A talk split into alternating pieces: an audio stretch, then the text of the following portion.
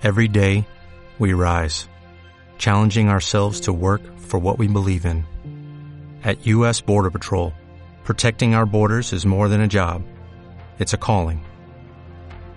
Agents answer the call, working together to keep our country and communities safe. If you're ready for a new mission, join U.S. Border Patrol and go beyond. Learn more at cbp.gov/careers. Todo es tan intuitivo que sabes que toda tu familia lo sabe porque te conocen, pero es como algo oculto. Pero, pero no lo habla, no se habla, no se ve, no porque se- en la sociedad, en la sociedad te enseñaron que es algo que hay que obviar, que es algo que no, no tienes que hablar, que no tienes que decir. Hello, hello, bienvenidos a un episodio más. Yo soy Laura y esto es Porque lo digo yo, el podcast.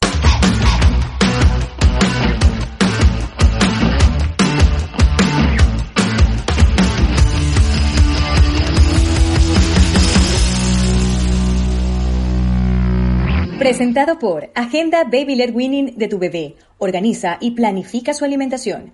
Disponible en Amazon España y arroba Clueless Supermom. Comida real para bebés, consejos y recetas saludables para que tu hijo disfrute y aprenda a comer.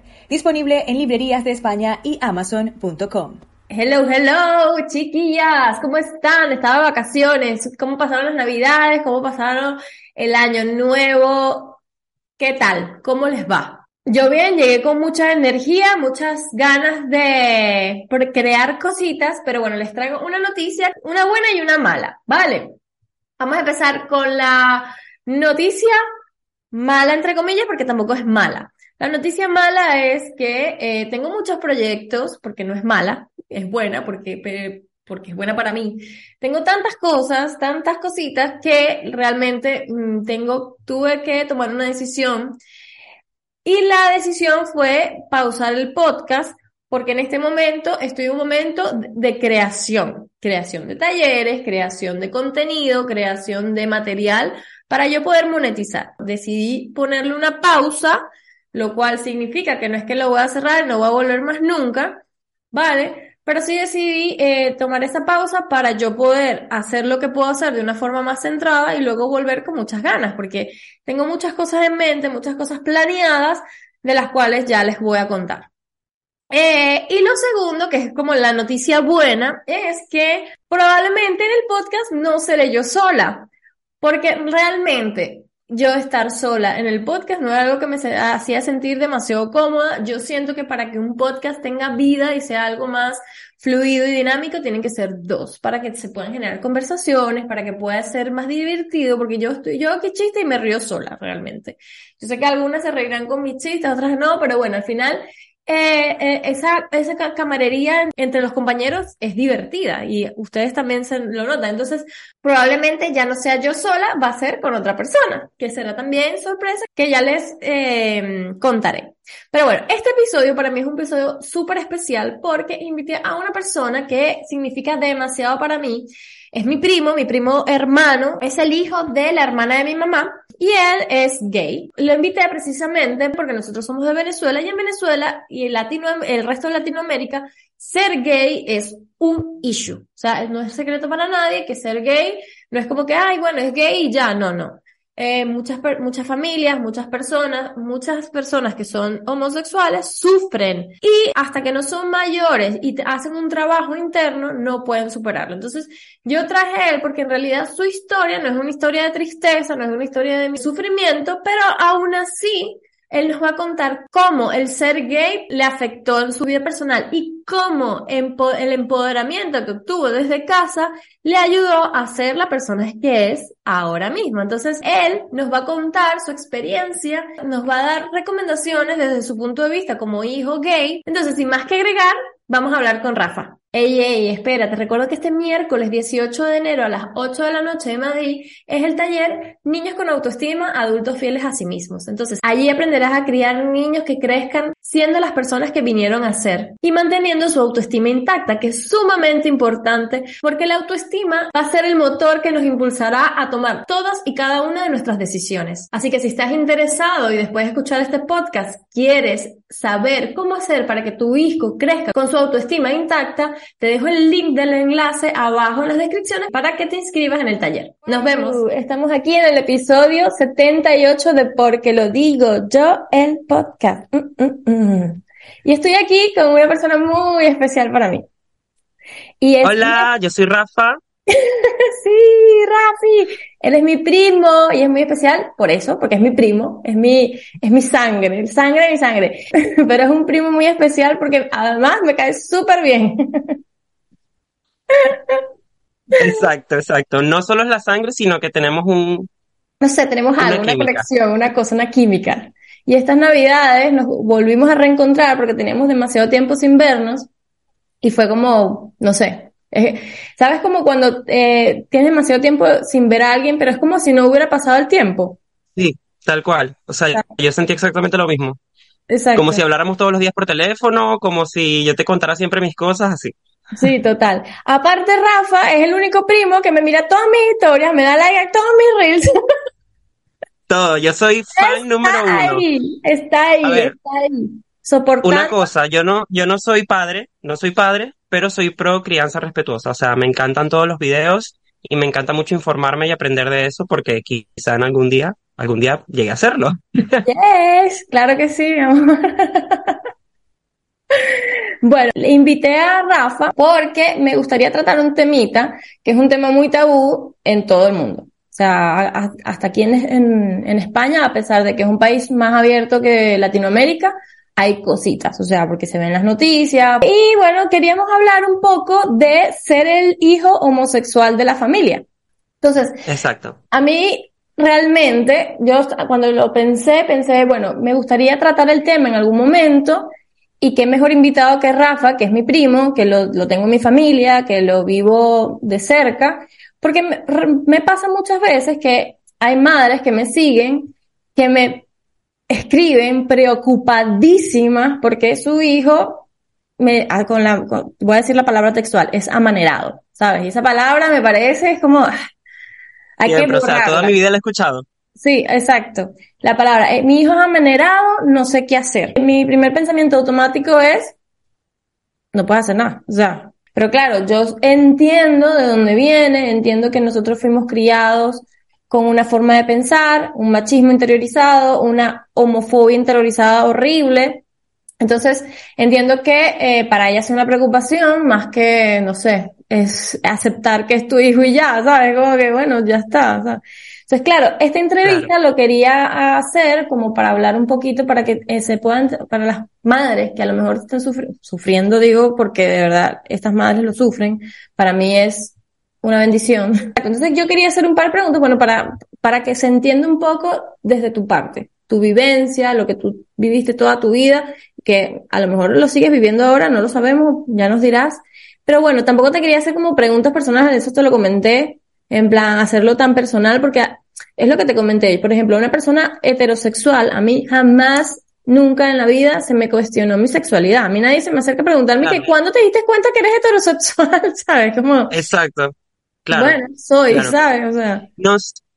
sí, realmente, bueno, para empezar, yo soy Rafa, tengo 22 años, eh, soy gay y lo digo tranquilamente porque nunca he sentido que tengo que decirlo, lo digo porque es una parte de mí que me gusta, que he aprendido a aceptar y que no me han metido por ninguna parte, sino que es algo que ha crecido dentro de mí. Eh, soy estudiante y el día de hoy quiero contar un poco mi experiencia como niño homosexual que soy, que fui y que sigo siendo.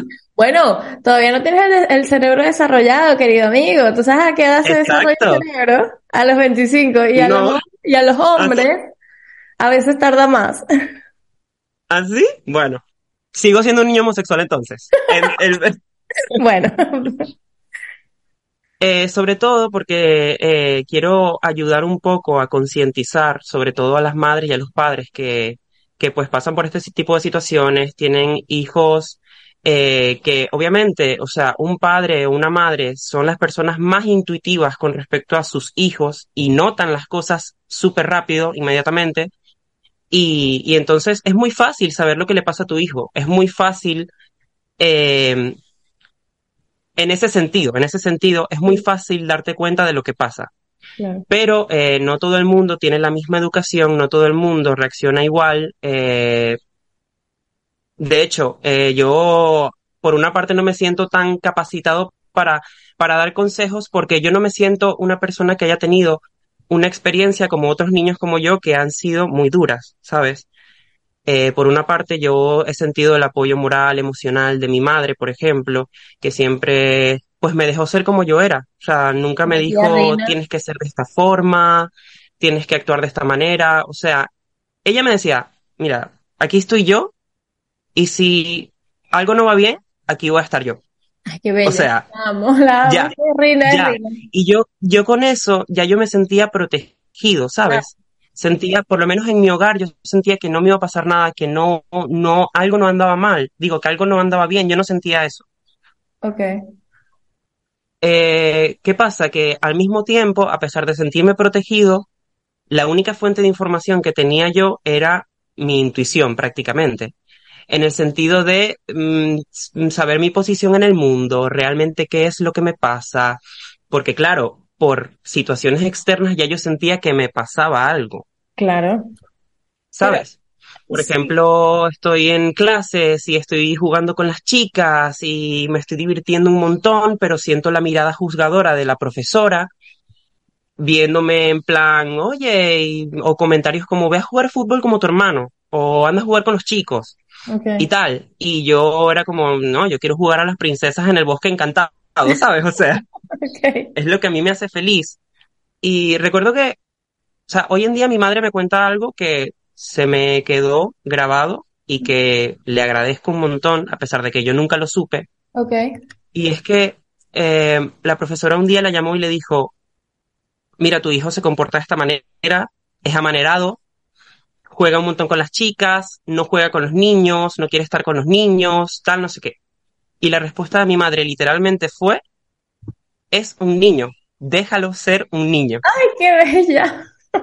¿Sabes? Es que, mira, aplauso. Voy a poner un efecto de aplauso así se lo merece. Porque es, verdad, es verdad.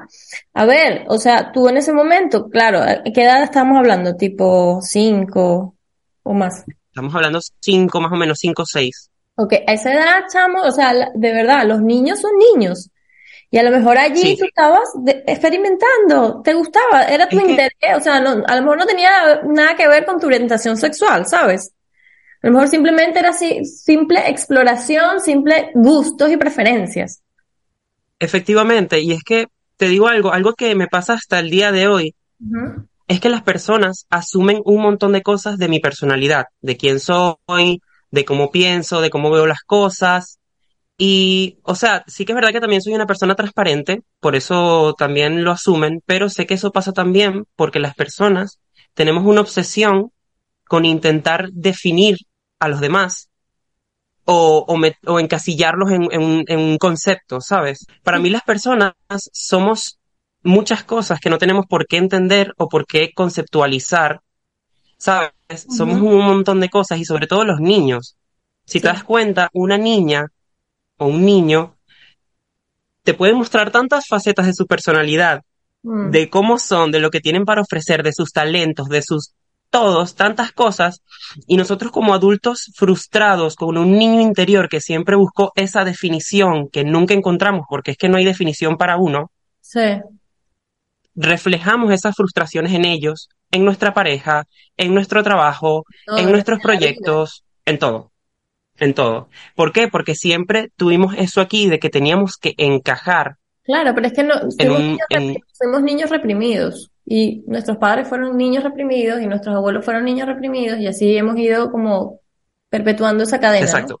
Y, y, y va, y todo va, Rafa, ligado al género y a los, o sea, al género es todos esos roles, todas esas imposiciones sociales que, que existen, ¿no? Que es ya desde que nace, o sea, desde que una mujer está embarazada, ya lo, primero lo primero que te preguntan es, ¿qué te preguntan, Rafa? ¿Es niño o niña? Ya en ese momento la están encasillando. Ya en ese momento que te hacen la pregunta es para ver si la, la camiseta que te van a regalar va a ser rosada o... o rosa o, azul? Ajá. Que es como, ahorita mucha gente, de hecho, está haciendo como anteriormente. No quiere saber el sexo. O sea, se entera cuando Hasta nace. que nazca.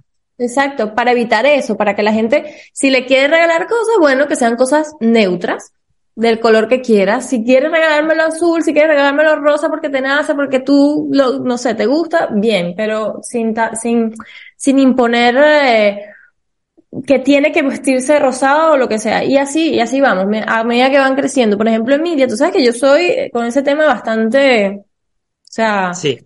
Trato de criar a mi hija en un entorno, en la casa, mm, le compro de todo, le compro coches, superhéroes, princesa, tutú, de todo. O sea, ella tiene aquí una juguetería de lo que quiera.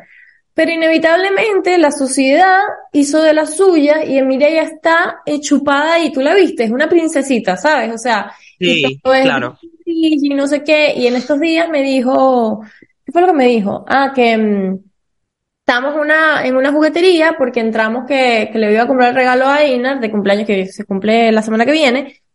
Y ella estaba viendo no sé qué y me dice, mamá, vamos a la sección de niñas. Y yo dije, claro, o sea, es que las jugueterías, tú vas a una juguetería y es que está claramente claro. marcada. Está para un lado lo de los niños y para otro lado las niñas. Entonces ella lo nota. Súper marcado.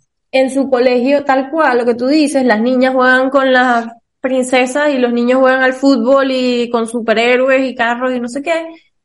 Y ya se les, o sea, estos días me dijo, ya no me gustan los carros. Y yo dije, ah, se me rompió el corazón porque Emilia amaba, o sea, era como Einar, ¿sabes? Tuviste a Einar, que él, todos los niños aman los coches. ¿Quién no va a amar un coche? Una vaina que tiene ruedas y ruedas. O sea, es más divertido. Claro. Muñeca de plástico y que, ¿Sabes? O sea, es que de verdad, yo, yo, yo lo pongo en perspectiva y digo, es que los juguetes de, hechos para los hombres es más, son más divertidos. Pero bueno, este no es el caso, este no es el tema del podcast que yo aquí me meto y me extiendo.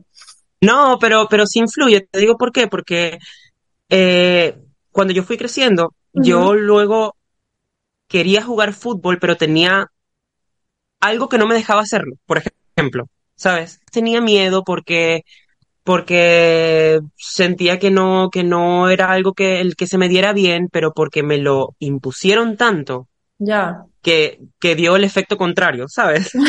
ya, totalmente. Y, y, y realmente siento que en un punto de mi infancia cuando cuando pues yo me di cuenta intuitivamente de que de que ser como yo era no estaba bien, en, en ese mundo, en, en, en, un país subdesarrollado en el que no son temas que se, que se hablan, que se tratan, o sea, no se habla, es como si no existiera, ¿sabes? Pero sí Exacto. existe y todos lo saben y tú lo sabes, pero lo ocultas.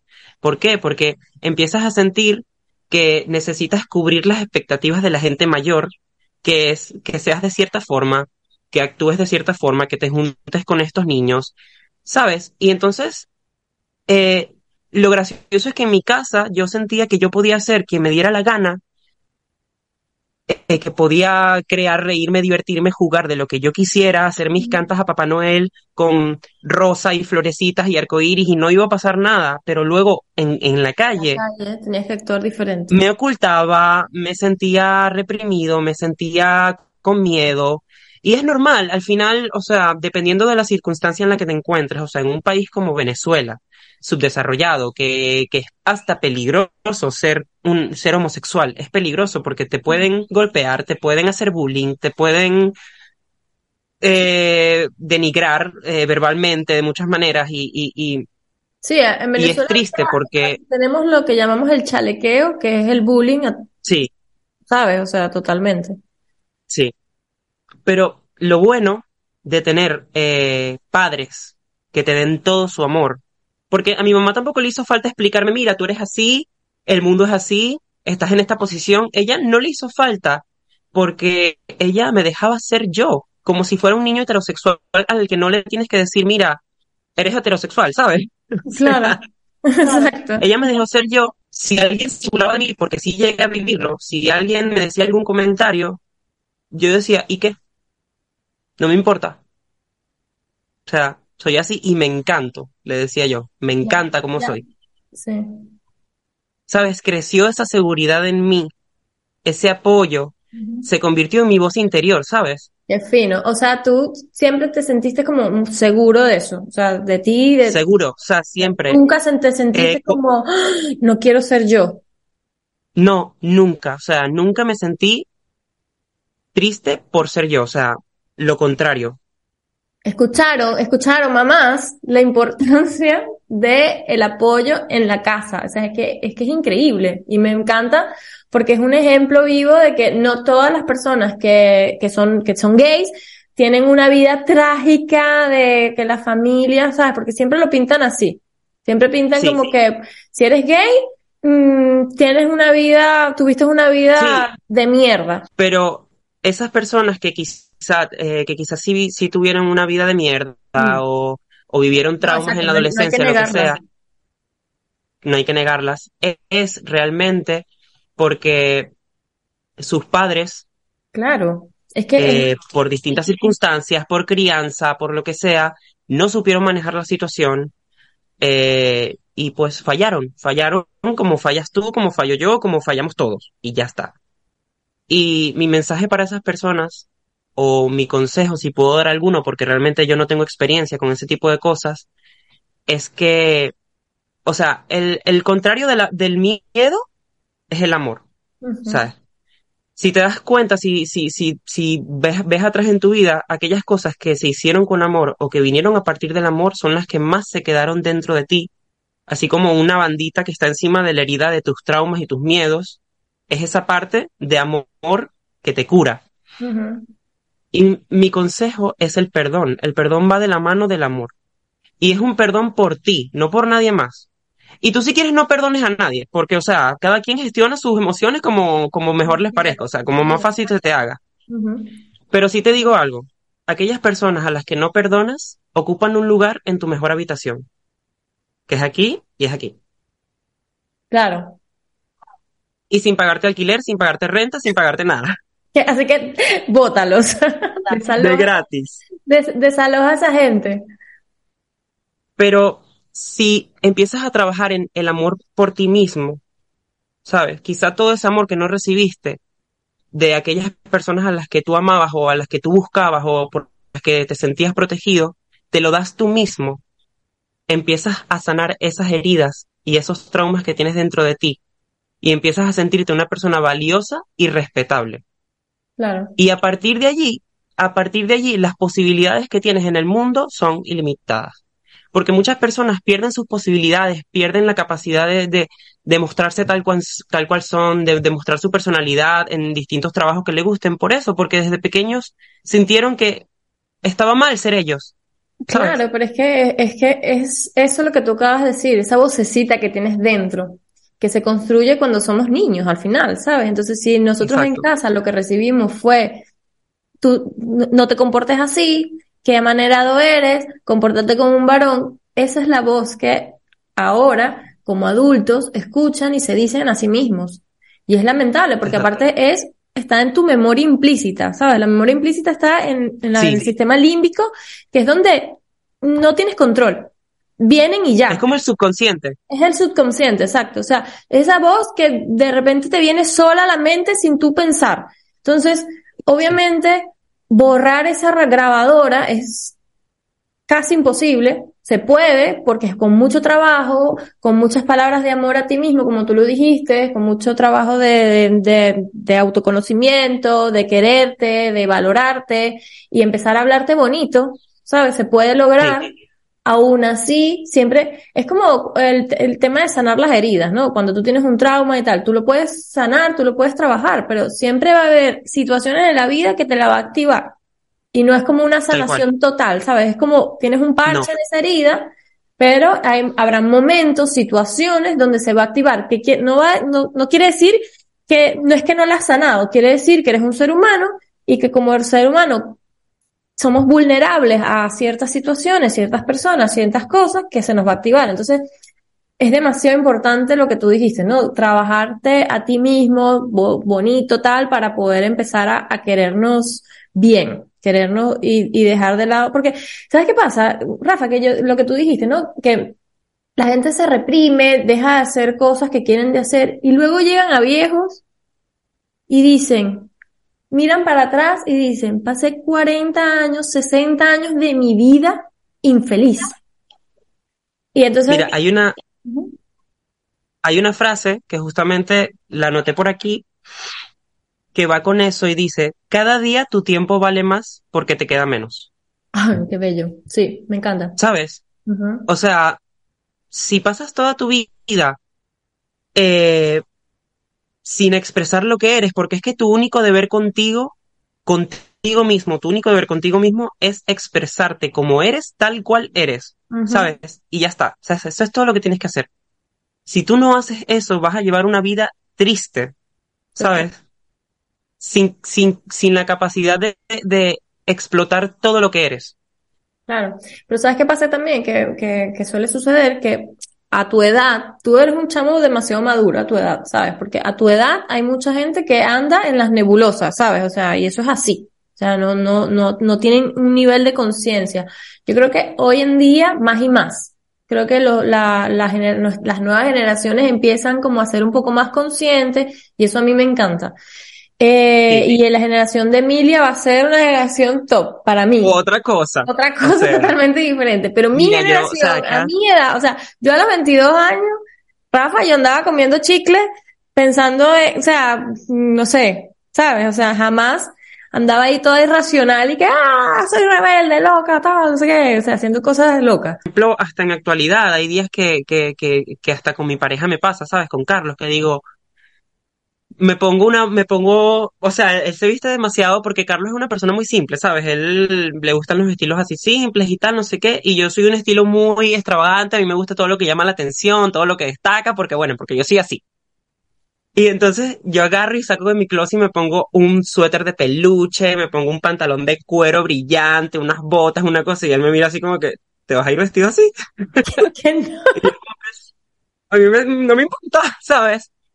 ¿Por qué? Porque tengo una voz interior tan, tan determinada, creada por, por la influencia que, que tuvo mi hogar en mi infancia.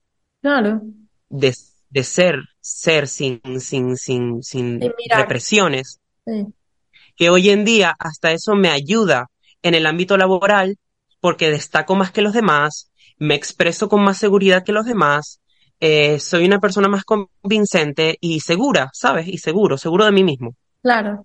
Eh, entonces, es demasiado importante porque a veces a los adultos se nos olvida que somos niños todavía en la adultez, ¿sabes? Claro, nosotros tenemos nuestro niño interior y hay que cuidarlo y protegerlo porque el, tu niño interior está cuando, en esos momentos de vulnerabilidad, siempre te sale ese niño y sale siempre porque si, por ejemplo, a mí me pasa a veces que, que yo siempre quiero mostrar todo lo que hago. Si hice un video, si hice un dibujo, si hice cualquier cosa, siempre, mira, mira, que, mira esto, mira lo que hice, mira tal, no sé qué. Porque es algo que yo llevo desde mi interior, que siempre sentí esa necesidad de mostrar lo que yo hacía o creaba, ¿me entiendes? Y el día de hoy me afecta y lo sigo haciendo y me doy cuenta de que miércoles, o sea, yo hacía esto cuando era un niño y lo sigo haciendo ahora, ¿sabes? Intentar como que demostrar mi, mis, mis, virtudes. Claro. Bueno, pero es normal, el ser humano siempre busca reconocimiento, o sea, eso es algo innato del ser humano en sí. Todo el mundo cuando hace algo quiere que alguien te diga, o sea, eso, todo el mundo, Rafa, hasta yo. Pasa que yo no, yo, yo no lo, no lo, no lo verbalizo pero obviamente cuando llega un reel, yo lo que quiero es que me, me, me lluevan likes. O sea, yo, claro. Claro, porque al final es algo creado a partir de ti y como tú sientes ese amor por ti, sabes el valor que tiene eso, ¿sabes? Claro, bueno, lo que te comentaba antes, que es increíble que tú a tus 22 años tengas esa madurez para como ser consciente, ser consciente de que, bueno, tenemos que, que, que querernos a nosotros mismos, que todos tenemos nuestro niño interior, porque al final una persona que a los 22 años no fue tratada de, de buena forma, fue maltratada, ese nivel de conciencia no lo tienen. Algunos sí, algunos no, algunos se lo creen, ¿sabes? Y eso es lo que muchas veces le pasa a esas personas que, que están reprimidas y tal, que no es algo que, que sea porque, porque ellos quieren reprimirse, es algo que, que está, que, que no, no, no, no se les permite, o sea, tienen, tienen esos traumas, tienen esa, esas heridas que de cierta forma necesitan sanar, pero es que ni siquiera saben que las tienen que sanar. es que hasta las mamás, es que todo el mundo, es que no tiene nada que ver con la orientación sexual, ¿sabes? Es que el tema de la crianza, el tema de, de el apoyo de tu familia, de tu madre, o sea, el apego que tú generes en tu familia, si es seguro, si es inseguro, no sé qué, eso te va a, se va a arrastrar contigo, o sea, lo vas a tener contigo a lo largo de toda tu vida. Que tú tengas la conciencia suficiente para darte cuenta y para entenderlo y para saberlo, yo te aplaudo, porque al final mucha gente se da cuenta a los 30 años. Yo me di cuenta a mis 30 años. O sea, bueno, yo, por ejemplo, la primera vez que fui para un psicólogo fue porque un exnovio me mandó el psicólogo. ¿Sabes? O sea, fue una persona a la cual yo le hice mucho daño. Y esta persona me mandó el psicólogo. Fue una persona que también me hizo mucho daño a mí. Pero yo al final, hoy digo gracias. Gracias porque esa persona fue la que me hizo como, fue la persona que me hizo como el clic, ¿sabes? Sí. ¿Será que estoy loca? ¿Será que de verdad yo soy la que estoy loca? Y, y, y gracias a él, yo me empecé como a ir a un psicólogo, ahí empecé como que mi camino de conocimiento, de, de, decir, sí, yo tengo, yo tengo esta actitud porque, por esto, por aquello, por lo cual, porque claro, tú vas a un psicólogo que te preguntan, cuéntame tu infancia. claro, claro, efectivamente, y es que eh, yo tengo un nivel de conciencia, digamos, mi nivel de conciencia, porque, o sea, todo está en nosotros, ¿sabes? En el sentido de que, obviamente, somos un reflejo de lo que aprendemos y, y, nuestra infancia y la influencia que tenemos en nuestra infancia se convierte en nuestra voz interior, pero también está un poco en el crecimiento de nuestra conciencia, porque así como también somos seres que aprendemos, también somos seres que creamos, ¿sabes? Y por ejemplo, lo que estamos haciendo tú y yo el día de hoy, intentar crear un impacto de conciencia en las personas para que en un futuro no se repitan patrones de sufrimiento que han tenido que pasar personas como yo, pues. Exacto. Y, y claro, mi historia no ha sido trágica, no ha sido nada, pero también he vivido momentos duros que me han hecho tener la conciencia que tengo hoy. Pero porque tú eliges cómo transformar esa información, las cosas que te pasan, de todo hay un aprendizaje, de todo. O sea, todo lo que te pasa tiene un aprendizaje. Las experiencias malas las experiencias buenas, eh, la pelea con tu ex, todo, todo, o sea, todo tiene una enseñanza. Es que yo creo, Rafa, que las personas que siempre han tenido una vida como de privilegio y que su camino siempre ha sido como de rosas y no han tenido ningún bache en el camino porque todo se lo han dado de bandejita de plata, son la gente que anda en el piripiripi y no piensan en el, ¿sabes? O sea, andan en las nubes porque tienen una realidad que nunca se han topado con un un, problema, ¿sabes? nunca le han dado un batacazo que digan, que les haya retumbado su mundo y hayan dicho como, berro.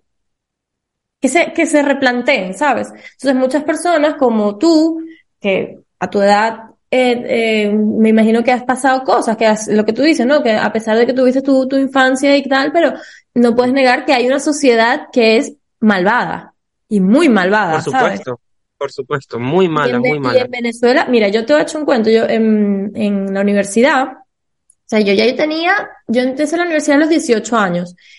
Y ya eso fue como a final de la universidad. Siempre había un chico que todo el mundo sabía que era gay, ¿sabes? O sea, pero él, él andaba como, bueno, así, todo reprimido. La cuestión es que se encontró un novio a final de año. Yo me gradué a los 22, o sea, a tu, a tu edad. Y, y claro, él, el chico, su novio, era ¿sabes? O sea, era en plan, yo soy.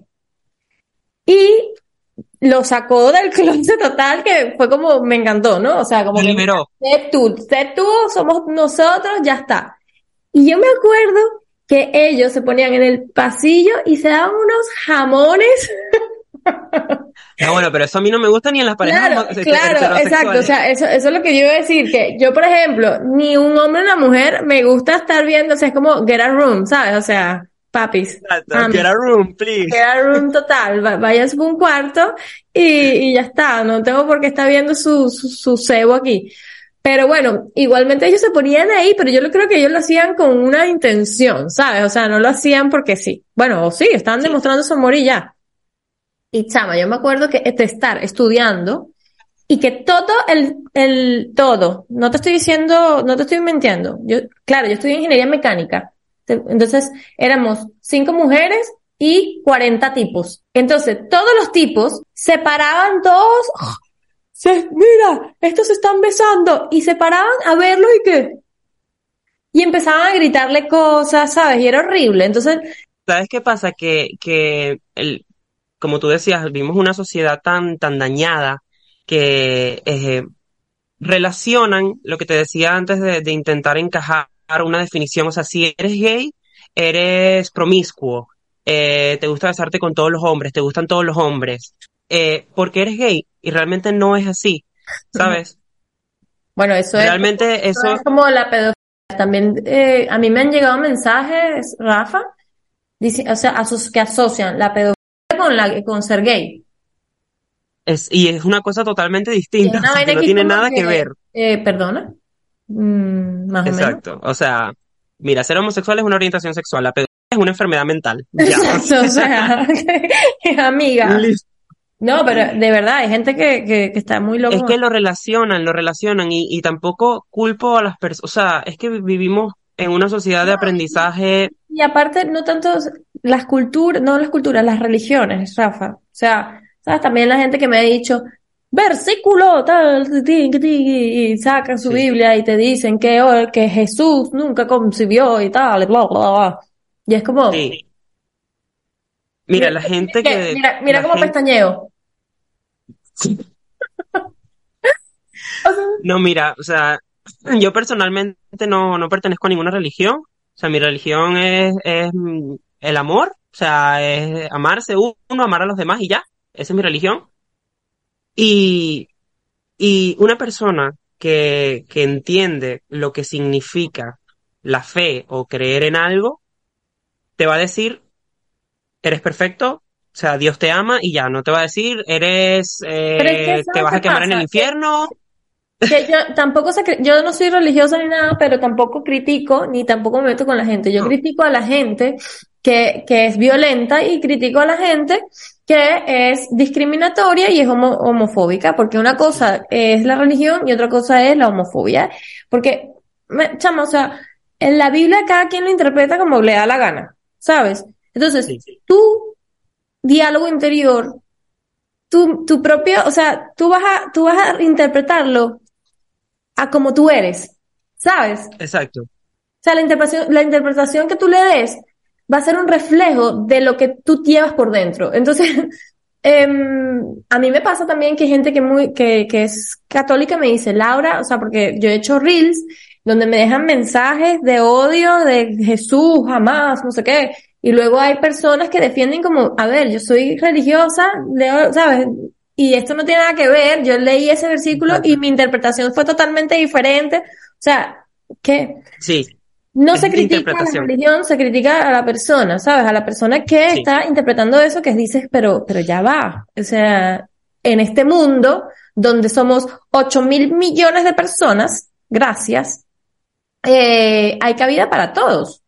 Hay cabida para todos y, no todos tenemos que ser iguales y tenemos que aprender una vaina que se llama respeto y tolerancia.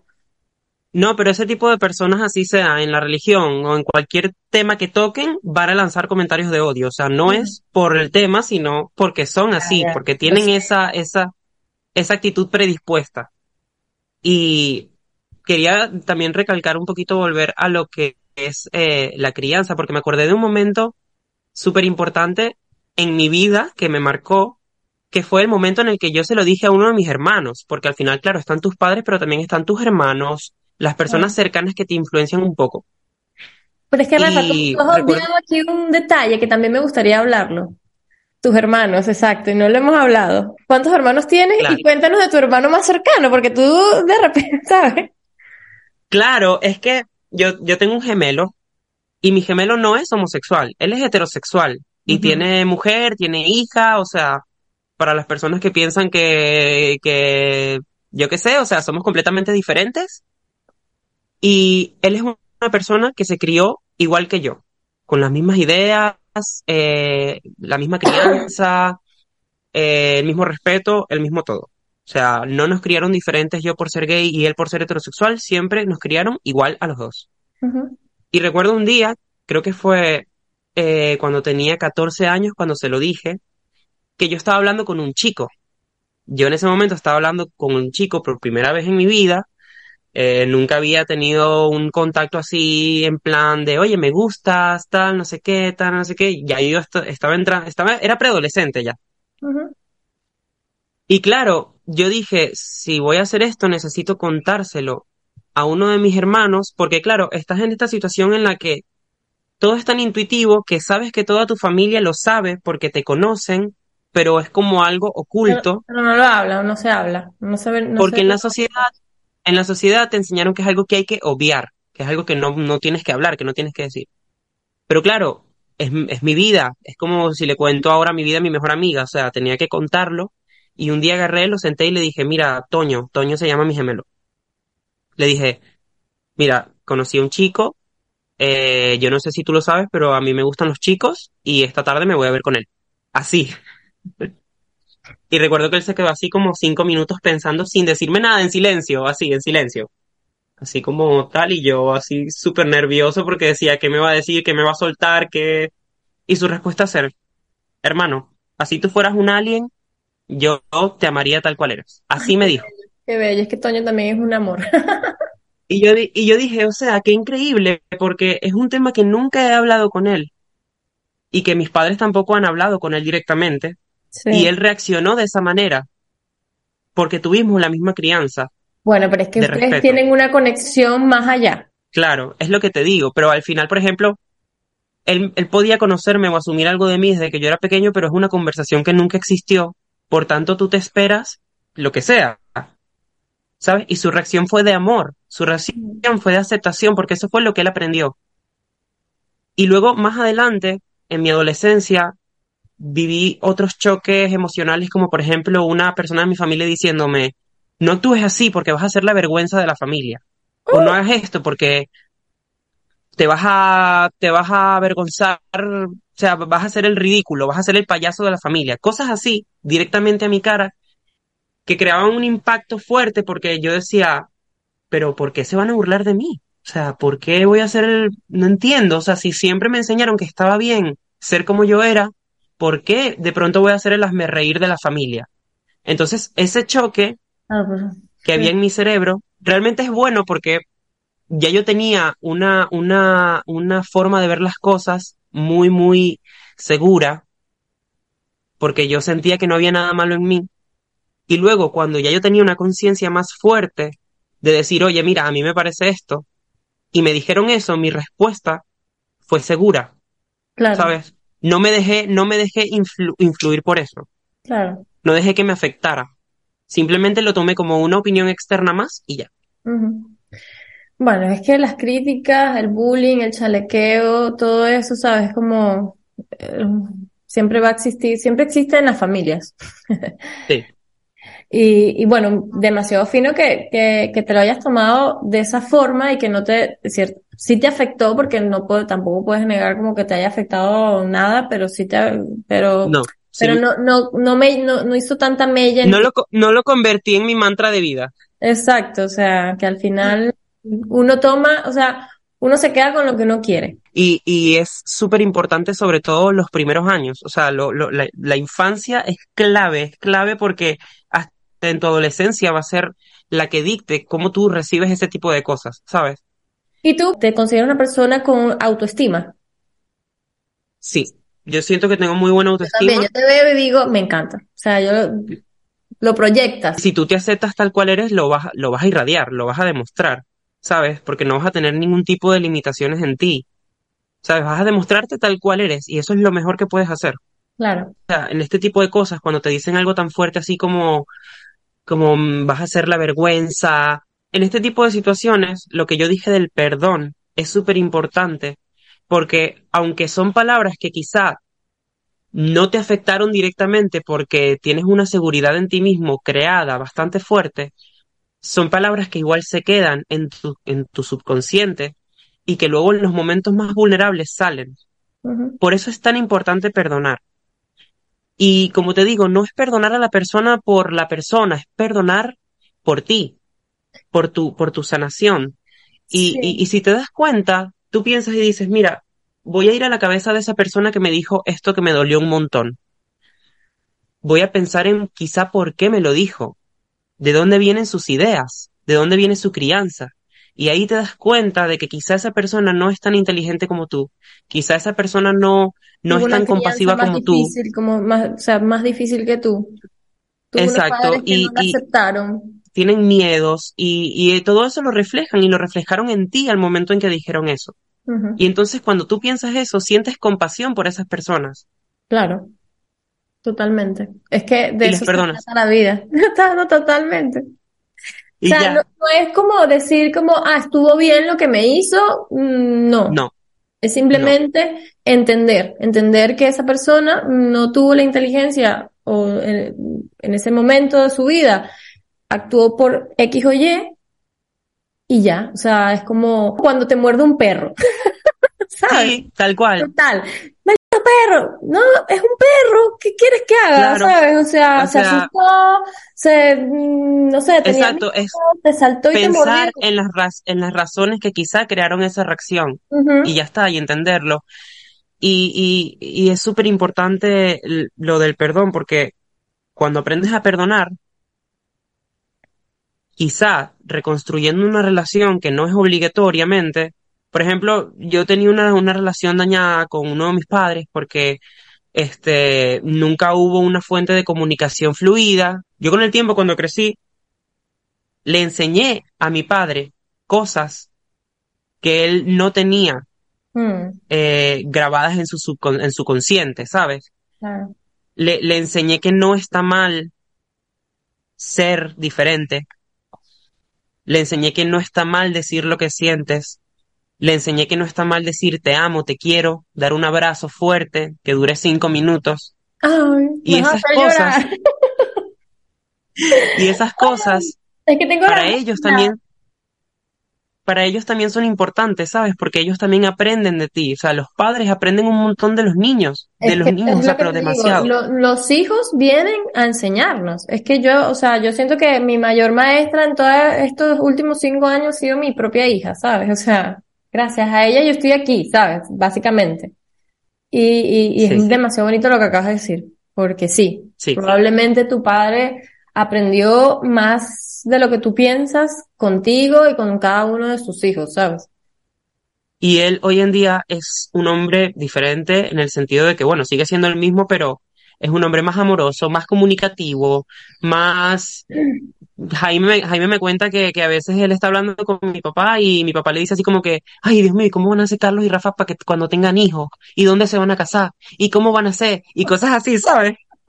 Se preocupa, cosas que no, no hacía antes, no estaba tanto, pero porque él ha entendido la importancia de, de, de, del estar presente, de la comunicación, de demostrar amor. Y yo, o sea, con mi padre, desde entonces me he sentido súper contento, a pesar de que no lo veo nunca porque está en la distancia, siempre lo siento presente, ¿sabes? Y siempre todos los días me... Todos los días, no hablo con él de ponerme, porque hago tantas cosas que, o sea, no, no, no, no me, pero, pero todos los días me deja un mensaje, ¿sabes? Buenos días, hijo, que tengas buen día, ¿sabes? O sea, todos los días. Y eso lo aprendió conmigo. Hmm. Es que Rafa es una persona demasiado detallista. Eres demasiado bello, te amo. Te amo, primis. Yo siento que, yo siento que somos los revolucionarios de la familia. Las ovejas negras, como los mal. Las ovejas negras, las ovejas rosas. Las ovejas negras, que para ellos son negras porque sacamos a relucir todos sus monstruos internos. Todos los demonios. Todos los demonios que nadie quiere. Y mira, hubo, un momento súper, hubo un momento súper bonito que me voy a tomar el atrevimiento de, de sacar eh, cuando estábamos en fin de año eh, en el apartamento. eh, recuerdo que Einar cogió los tacones de mi mamá y se los puso y empezó a caminar jugando o sea, al final, los, los niños, pues siempre quieren hacer y usar todo lo que usan los mayores, ¿sabes? Eso no, no define nada del niño, es un niño siendo un niño, es un niño jugando. Pero yo ver a Per que cogió el teléfono y empezó a grabarlo y a reírse y a divertirse de lo que estaba haciendo, yo digo, claro, eso no define un niño, pero a mí, en mi historia de niño, mm. ver que uno de mis padres hiciera eso hubiese marcado un montón mi vida, ¿sabes? Me hubiese empoderado aún mucho más. Mm. Y creo que es importante ese tipo de detalles ¿sabes? Ese tipo de cositas. No hacerlas un escándalo, no hacerlas algo que no son, Ay, que no, es lo que hacen las los tacones al niño, eso no se puede. Que no se puede, que... ¿Sabes? Ese tipo de cosas hay que eliminarlas así como lo hacen ustedes. O sea que fue un momento divertido, fue cuchi, fue demasiado cuchi, porque es un niño que, que no, no, todavía ni, o sea, ¿sabes? Fue demasiado cucho, no me acordaba de eso, sí, sí. Que agarró los tacones demasiado de cuchi. mamá, que no tenía mucho tacón, y iba, No. Chiquitico y él iba ahí arrastrándolo. Y fue demasiado divertido y me quedó grabado porque, porque dije, joder, en mi infancia hubiese sido un momento demasiado importante, ¿sabes? claro, En una infancia como la mía, siendo yo en mi condición, ¿sabes? claro. Es que eh, nosotros, Pedro y yo, hemos hablado de este tema, eh, o sea, porque es un tema que se habla al final, o sea, eh, y no lo hablamos como que si fuera algo, sino porque son cosas que se tienen que hablar. Así como tú hablas Sí. de que mi- Emilia va a venir en algún momento con un novio, ¿qué vamos a hacer, sabes? Se habla de qué pasa si nuestros hijos de repente... Y un día le pregunté a Per, echando, o sea, para ver qué me iba a responder, ¿sabes? Para ver si me iba a salir con el típico... Yo le digo, Per, ¿y te imaginas que alguno de nuestros hijos sea homosexual? Y tal cual, su respuesta fue, me dijo que como que, ajá, ¿qué? ¿Qué quieres que te responda? ¿Sabes? Como que, what, what, what, what, what is the question? ¿Sabes? Como que, ¿cuál es la pregunta? Y yo dije, nada, déjala así. 10 de 10. está, ya 10 está. de 10, su 10 respuesta. de 10. Aprobaste el examen. Te venía a, interrogar y a cuestionar y a mirar qué ibas a responder. Bueno, no te dije nada, pero era una prueba. Total. Sí, no, o sea, eso, eso está clarísimo, que en la familia lo importante es tratar de actuar de la forma como natural. Al final es como es eso, ¿sabes? Sí.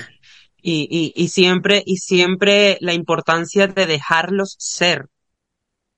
Sin ningún tipo de, de, de, de, de presión. Porque también, por ejemplo, Emilia, yo le decía, Emilia, ¿quieres sentarte en el sillón a ver la, la, la tele? Me decía, no, estoy bien aquí. Y yo, vale, perfecto, ¿sabes? O sea, no le decía, oye, pero ven a sentarte, o sea, vas a estar más cómoda. O sigue, sigue, o tal, no, o sea, tú les dejas ser lo que ellos quieran y van a ser niños completos y felices Claro, y seguro de Y- sí y seguros. y van a saber Y con mucha autoestima. límites. Exacto, o sea, yo siento que Emilia tiene una autoestima no elevada, porque a mí tampoco me gustaría que sea una creída, ¿sabes? Pero Claro. tiene su autoestima, o sea, está- ahí, o sea, ella sabe lo, eh, dónde están sus límites, porque aquí se les respeta y todo esto. Entonces, sí, es importantísimo. súper importante, o sea, y sobre todo porque desde pequeño marca su personalidad, marca su diferencia, su auténtico ser, lo que realmente es, y no se convierte en algo que los padres quieren que sea. Mira, tú me estás haciendo una publicidad hermosa a mi taller. Sin Es que te saber, digo, o sea, siempre sin te saber. digo, o sea, que yo he aprendido demasiado con tu, con tus reels, porque claro, o sea, al final tuve una crianza buena, pero al- es la típica ah, de todo el mundo de, de, bueno, o sea, si es lo que mamá y papá digan y el niño no tiene voz, ni Voz voto, ni nada, ¿sabes? Exacto. Y no es así, yo he aprendido un montón con tus cosas y, y, y sé que el día de mañana, si yo adopto un niño o hasta con mis sobrinas o lo que sea, sé que voy a tener un comportamiento distinto, sé que no voy a actuar igual, sé que va a estar primero su voz que la mía, Claro, ¿sabes? Exactamente, perfecto, me parece hermoso, precioso, eres un ser de luz, como llaman. ¡Mua! Mira, yo voy a dejar este, este episodio abierto para todo el mundo, no voy a poner Patreon porque de verdad merece la pena que todo el mundo lo vea. Yo quiero que este episodio lo vea todo el mundo completo. Lo último que te iba a decir, que muchas gracias, bueno, eso ya te lo diré al final, pero queríamos reaccionar, ya para como cambiar un poquito el tema y poner un poco de salseo, como le llaman aquí en España, que esta mañana escuché la nueva canción de Shakira, ¿la has escuchado? Bueno, tú le- me dijiste que medio dormido. Escuché un, un reel, un reel, vi un reel. Bueno, vamos a reaccionar a esa canción porque de verdad que Pero supuestamente esto es más jugoso que monotonía. Sí, lo escucha.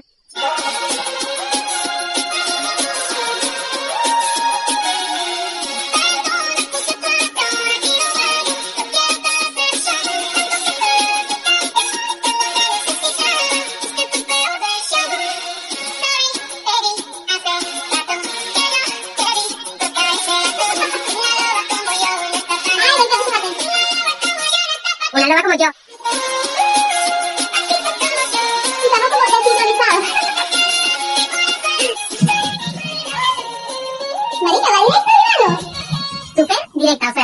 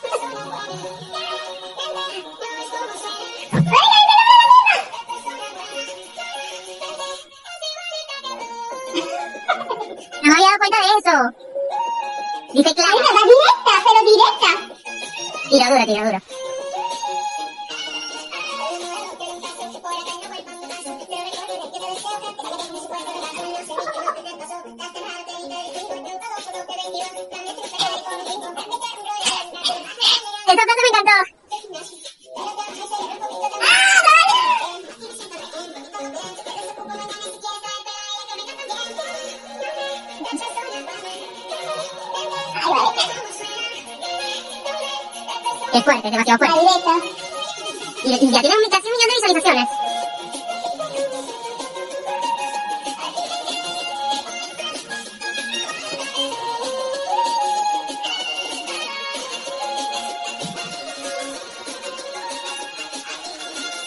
Bella, es una loba, totalmente. La amo, la amo demasiado. Un aplauso para Shakira. Una loba, totalmente.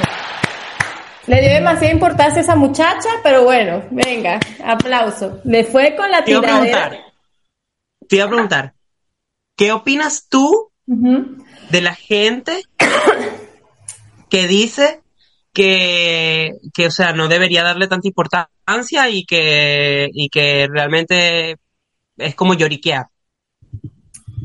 Ella es artista, papi, está facturando. Ella dijo, Mira, ¿qué hace? hay mercado. Esto me va a dar, o sea, todo el mundo va a escuchar esta canción porque todo el mundo lo quiere, lo quiere así. O sea, es como, mira, ¿sabes qué? Me da igual, yo lo que quiero es facturar.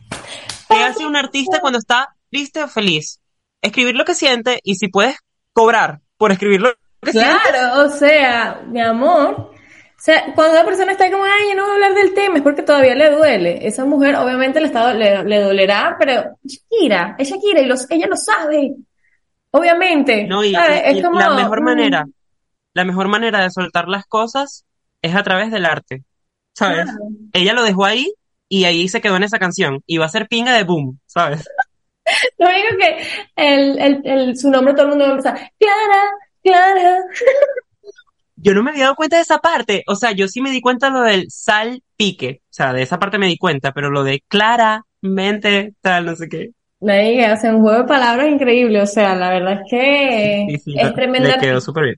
Bueno, el tipo, el, el, ¿cómo que se llama el otro? Bizarra. Biz- Bizarrap, Ese, ese también le habrá ayudado ahí con la lírica.